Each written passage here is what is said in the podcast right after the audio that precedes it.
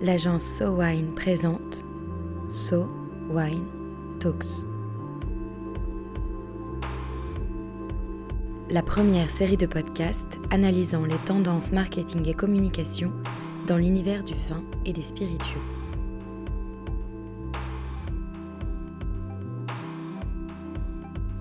Depuis quelques années, on s'intéresse de plus en plus au savoir qui émerge d'un travail en équipe constructif appelé intelligence collective.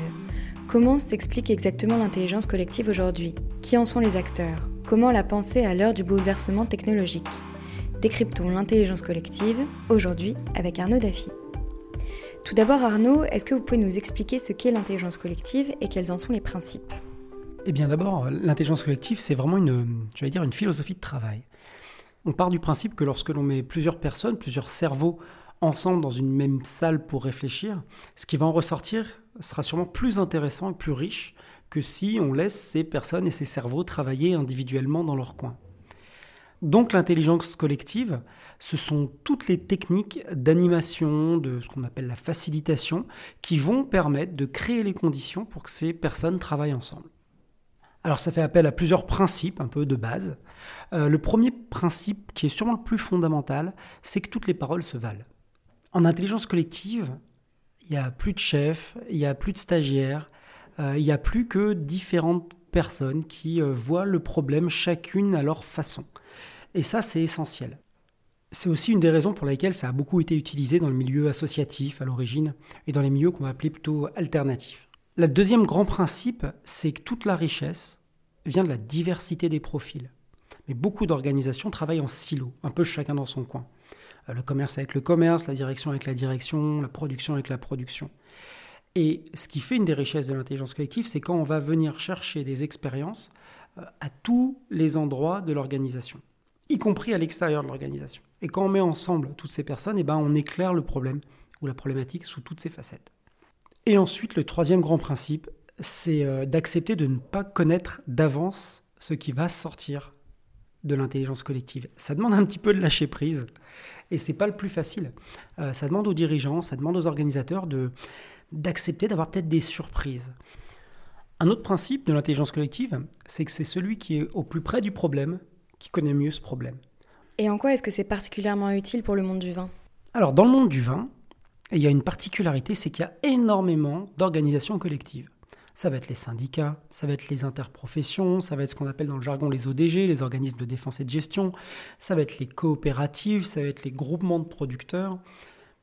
Bref, autant d'organisations qui sont structurées, mais dans lesquelles les relations sont par définition hiérarchiques. Dans une commission, dans une assemblée générale, dans un conseil d'administration, euh, il peut y avoir un président, il peut y avoir des délégués généraux, mais personne n'est techniquement le chef de personne. Donc on répond à un de nos premiers critères, qui est qu'il n'y a pas de hiérarchie. Secondo, la façon dont le dialogue s'est construit dans ces organisations est assez normée. Il y a des instances, il y a des commissions, il y a des groupes de travail, il y a des assemblées générales, des points de passage plus ou moins réglementaires.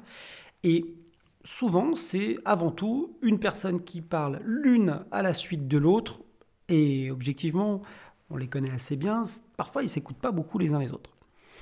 Donc là, l'intelligence collective, de par la nature même de toutes ces organisations, c'est quelque chose qui fonctionne très très bien, parce que ça permet aux gens de s'écouter et vraiment de travailler ensemble.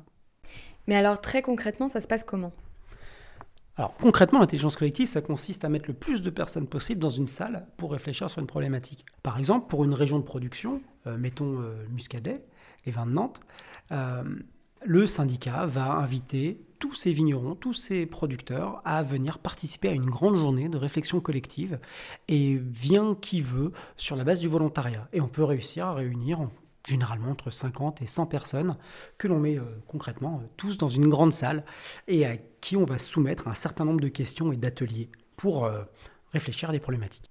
Et concrètement, d'atelier en atelier, alors il peut y avoir beaucoup de types de livrables imaginables, mais on va pouvoir valider une stratégie de communication, on va pouvoir euh, recueillir des éléments pour construire cette stratégie de communication. On va pouvoir définir un plan d'action. On va pouvoir euh, même choisir la couleur d'un logo si on veut. En fait, on va pouvoir faire exactement ce qu'on veut. Euh, le tout, c'est la question à laquelle on a envie de répondre. Et est-ce que vous avez des exemples de moments où l'intelligence collective a été particulièrement utile, vous, dans votre vie professionnelle chez Sowine? Alors on a plein d'exemples. Et c'est vrai qu'à chaque fois qu'on organise des séances en intelligence collective, que ce soit 15 personnes, 50 personnes, 100 personnes, le feedback est systématiquement le même. C'est ça fait longtemps qu'on n'avait pas autant discuté, qu'on n'avait pas autant échangé. Et il y a énormément d'exemples de gens qui se sont dit des choses qui ne se disaient pas d'habitude. Euh, pourquoi? Parce que le contexte ne s'y prêtait pas. Je vais vous donner un exemple, par exemple, dans une interprofession, un débat sur le bio. J'ai souvenir qu'il y avait des petits producteurs qui ne comprenaient pas pourquoi les exigences du syndicat, par exemple, ne demandaient pas que tout le monde soit en bio, par exemple, pour faire partie de ce syndicat.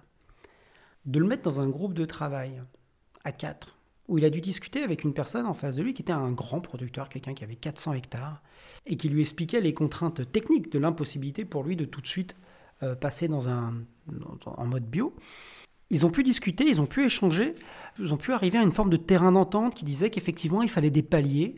Lorsque l'on fait des ateliers en intelligence collective, la position des intervenants évolue. Il y a quand même une question qui vient assez logiquement, c'est est-ce que ça fonctionne dans la durée? Est-ce que donc ce ne sont pas juste des dialogues sur le moment entre, entre deux personnes très différentes? Euh, Est-ce que les conclusions durent? Alors ça c'est une des difficultés de l'intelligence collective, c'est de faire, de faire vivre dans le temps euh, ce début, cette amorce euh, de conciliation. Euh, là, c'est le rôle des organisations que de recréer des temps, que de donner de la fréquence, par exemple. Et ce qu'on remarque souvent, c'est que lorsqu'on arrive à faire venir un groupe d'une cinquantaine, par exemple, de, de producteurs d'une appellation, on leur donne rendez-vous souvent un mois ou deux mois après pour les étapes suivantes, et à 95%, ils reviennent. Et vraiment, ceux qui ne peuvent pas venir, c'est vraiment des, histoires d'agenda. C'est-à-dire qu'une fois que les gens sont impliqués et sont dans le bateau, entre guillemets, de la discussion, ils viennent à la séance d'après parce qu'ils sont impliqués. Et là, aujourd'hui, qu'on est, qu'on est dans un mode de travail qui a été un peu bouleversé avec l'épidémie du Covid, est-ce que c'est possible euh, de travailler en intelligence collective à distance euh, via le digital? Ça a été une de nos grandes interrogations parce qu'effectivement, une des magies du collectif, un des ingrédients fondamentaux de l'intelligence collective, c'est le fait d'être ensemble. C'est très très dur de se disputer avec quelqu'un quand il est à un mètre de vous. C'est beaucoup plus facile par email, c'est beaucoup plus facile dans une tribune, c'est beaucoup plus facile dans un grand amphithéâtre où on a son petit micro comme ça. Mais de se disputer avec quelqu'un qui à un mètre de soi, c'est beaucoup plus compliqué. Et donc en fait, on a des mécanismes qui sont très humains qui font qu'on est obligé de s'écouter, qu'on est obligé de s'entendre. On s'était dit comment est-ce qu'on va pouvoir euh, reproduire ce phénomène à distance sur Zoom ou sur, en visioconférence. On a fait quelques expériences ça fonctionne pas mal. Alors sur des plus petits groupes, moi j'ai fait des j'ai fait des ateliers à une trentaine de personnes qu'on arrivait à sous-diviser en groupes de travail, ça marchait pas trop mal. Clairement, le niveau d'attention, le niveau d'implication n'est pas le même sur la durée euh, que dans la que dans la vraie vie. Quand on fait de l'intelligence collective, souvent ce sont des ateliers à la journée et cette journée c'est aussi le temps qu'il faut aux gens pour pour se mettre dans cette énergie, pour se mettre dans cette dynamique. Là en visio, on perd un peu ça. Donc je pense que pour faire de l'intelligence collective à distance, il faut des groupes qui sont euh, déjà un petit peu rodés, qui sont déjà un petit peu échauffés aux techniques d'intelligence collective. Et là, ça peut marcher. Ou alors, travailler sur des choses très très concrètes. Par exemple, des brainstorming ou des choses comme ça sur lesquelles il faut avoir des idées, plutôt que vraiment d'aller mener tout un processus de prise de décision. Est-ce que vous avez quelques conseils euh, pour se lancer? C'est pas forcément évident finalement de faire de l'intelligence collective euh, dès le début. Le premier conseil, c'est d'avoir confiance dans le process. Souvent, lorsque j'échange avec des, dirigeants d'organisations collectives, euh, ils ont cette intuition qu'il faut aller vers l'intelligence collective, que c'est quelque chose qui est demandé, que c'est quelque chose qui est dans l'air du temps et de la société. En même temps, ils ont un petit peu peur, parce que ça change un peu la façon dont ils ont fonctionné jusqu'à présent. Et ce qui est marrant, c'est que je note que la première phrase par laquelle ils commencent, c'est souvent Est-ce que vous n'avez pas peur que? Trois petits points. Euh, est-ce que vous n'avez pas peur que les gens se disputent? Est-ce que vous n'avez pas peur que euh, on n'arrive à rien? Est-ce que vous n'avez pas peur que on rabâche des idées déjà connues? Est-ce que vous n'avez pas peur euh, que les gens décident des choses qui soient complètement impossibles? Et je les ai toutes entendues ces questions. Est-ce que vous n'avez pas peur que Alors ma réponse généralement c'est non. je n'ai pas peur parce qu'en fait ça ne se passe jamais. les gens ne se disputent jamais. Non, les gens ne demandent pas n'importe quoi parce que c'est pas possible de demander n'importe quoi devant tout le monde. C'est beaucoup plus facile de le faire tout seul dans son coin, mais quand on est en collectif, c'est beaucoup plus difficile. Et parfois, effectivement, il n'en ressort pas de grandes révolutions. Et c'est pas grave, c'est peut-être qu'aujourd'hui, le groupe ou le collectif, il n'est pas prêt à, une évolution importante. C'est aussi un indicateur qu'on a un groupe qui est bien là où il est, ou qui n'est pas dans la dynamique d'un grand changement, et c'est un, un, indicateur extrêmement important à prendre en compte. Donc, euh, le conseil, avant tout, c'est faire confiance à son collectif. Le deuxième conseil, c'est de passer beaucoup de temps à préparer la facilitation et l'animation. Nous, on passe beaucoup de temps avec nos clients en amont à imaginer les ateliers. À tel point, et ça c'est une petite anecdote, que pendant la journée d'intelligence collective, nous, en tant que facilitateurs, on donne un peu l'impression de rien faire. Parce qu'en fait, les ateliers sont calés, les groupes généralement ne sont pas animés, les groupes s'auto-animent. Et moi, je vois qu'une organisation a compris ce qu'elle était en train de faire quand j'ai un participant qui vient me voir à la pause et qui me fait Bah, dites donc, vous avez quand même un joli métier, vous, c'est nous qui faisons tout.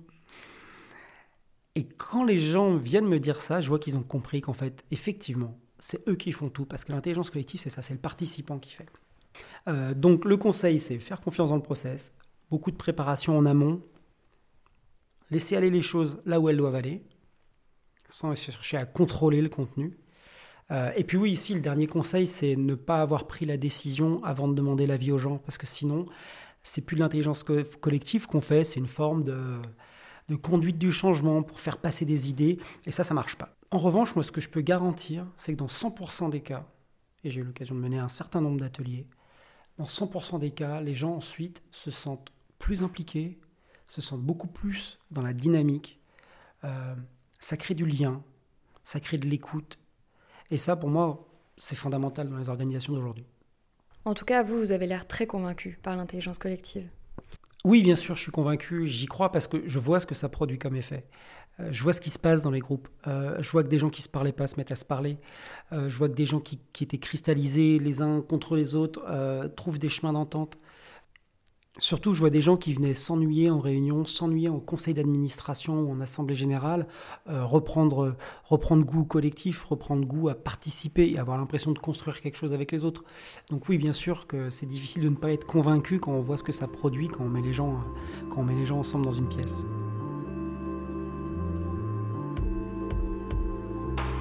Ce sont bien les interactions qui créent l'intelligence collective, des interactions où l'on partage l'information de manière organisée et où l'on respecte les facultés individuelles de chacun.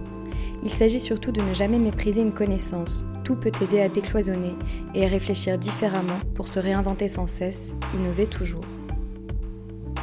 Un épisode conçu et produit par SoWine, écrit et réalisé par le studio Encore Encore. So Wine Talks reviendra dans quelques semaines pour décrypter à nouveau les tendances de consommation du vin et des spiritueux. En attendant, si vous avez aimé cet épisode, n'hésitez pas à le partager sur Twitter et Facebook et à lui donner des étoiles sur iTunes. À très vite.